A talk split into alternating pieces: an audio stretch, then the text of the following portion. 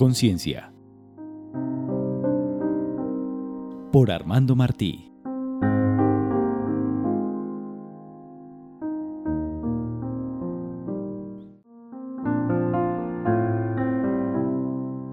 Desapego. La clave de la libertad.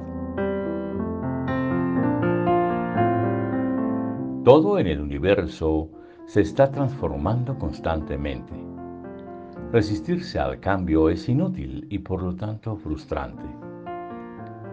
Para vivir en armonía y sin esfuerzo, necesitas fluir con los cambios que te presenta la vida.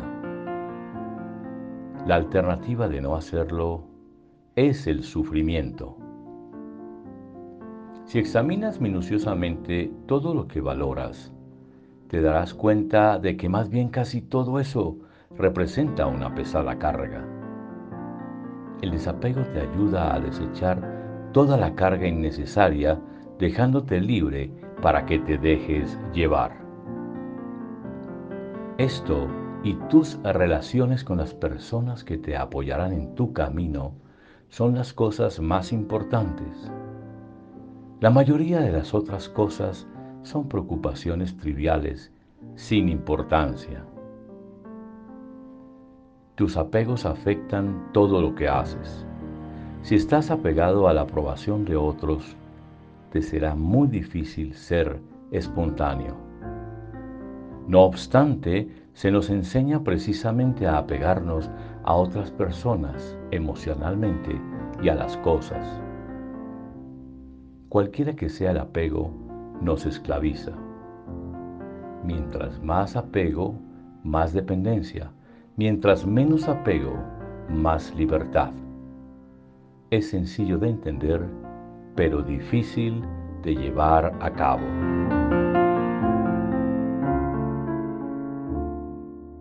Los apegos nos controlan. Seguro has oído hablar o conocido a personas que han muerto protegiendo un pedazo de terreno o propiedad, o incluso una idea.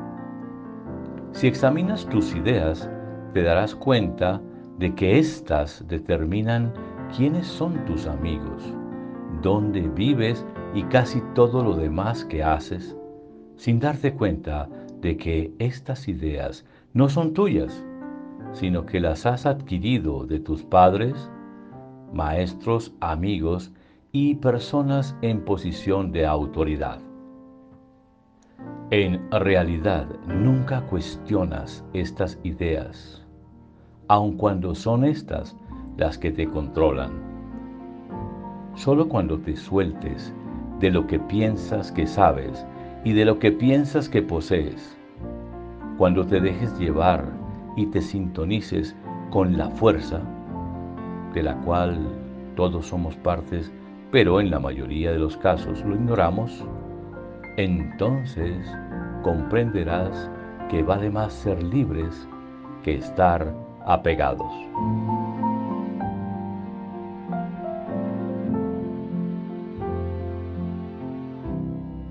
Damos por sentado que para resolver efectivamente nuestros problemas necesitamos pensar mucho pero la verdad es que si fundamentamos nuestros pensamientos en deseos egoístas, el funcionamiento de la mente se reduce al funcionamiento de un intelecto malicioso.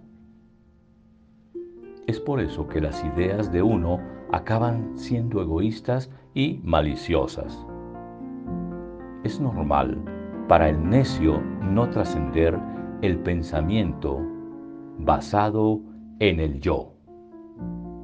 Tetsumetomo Yamamoto, 1659-1719.